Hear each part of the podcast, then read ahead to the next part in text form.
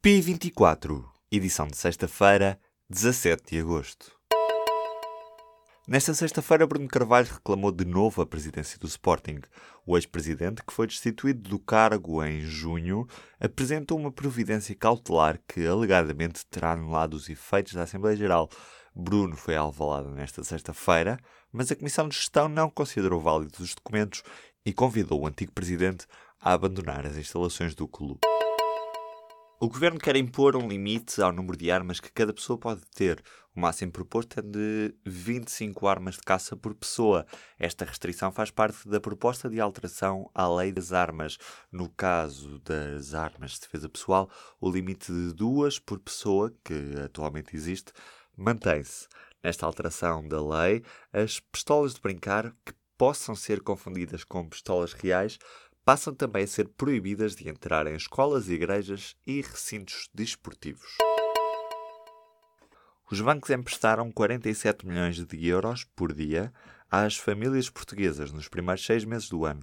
A aceleração do crédito aos particulares acontece antes do aperto das regras em vigor desde julho, mas os bancos continuam otimistas para o terceiro trimestre.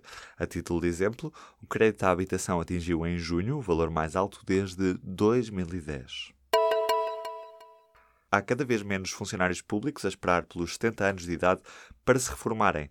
No ano passado, só 387 esperaram por essa idade.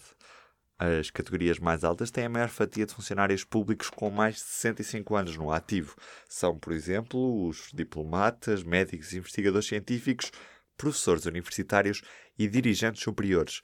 O governo quer acabar com a obrigação da reforma aos 70 anos para os funcionários públicos. A proposta para a saúde ameaça causar divergências dentro do PSD. Em causa está um documento que tinha a apresentação prevista para o final de julho e que defendia a ideia de que os serviços de saúde podem ser prestados pelo setor público, privado ou social. O que na prática poderia ser interpretado como uma defesa da privatização da saúde, o que assustou altos dirigentes sociais-democratas que tiveram acesso ao documento. A discussão fica agora agendada para dia 12 de setembro, data do próximo Conselho Nacional do Partido. Mais de 4 milhões e 600 mil europeus responderam ao questionário sobre o horário de verão. É um recorde absoluto de participação numa consulta pública promovida pela Comissão Europeia. O inquérito tinha como objetivo que os europeus se pronunciassem sobre o horário de verão e se faria ou não sentido acabar com ele. Nas próximas semanas vai ser publicado um relatório com os resultados. A greve dos enfermeiros que durou esta semana e termina esta sexta-feira teve uma adesão de 95%. Um êxito, diz o presidente da Federação Nacional dos Sindicatos de Enfermeiros.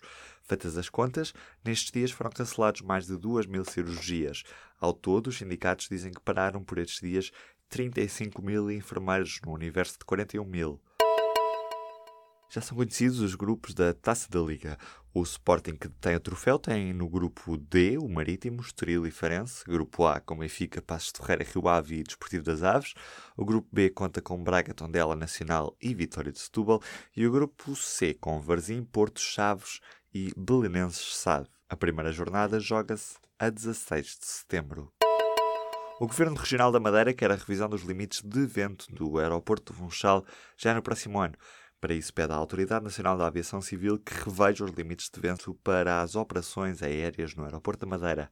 Em causa estão os vários cancelamentos por causa do vento, algo que tem afetado o turismo.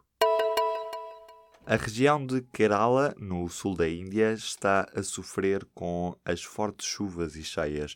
Mais de 300 pessoas morreram e 220 mil ficaram sem casa. As equipas de resgate tentam salvar várias pessoas que ainda estão presas dentro de casa. Mais de 10 mil quilómetros de estrada estão submersos. É sexta-feira e por isso também é dia de Y no público. Nesta edição falamos com a escritora Carmen Maria Machado sobre a obra que se chama O Corpo dela e Outras Partes. No caderno principal, destaque para Aretha Franklin, a voz que fazia ouvir as outras vozes da América.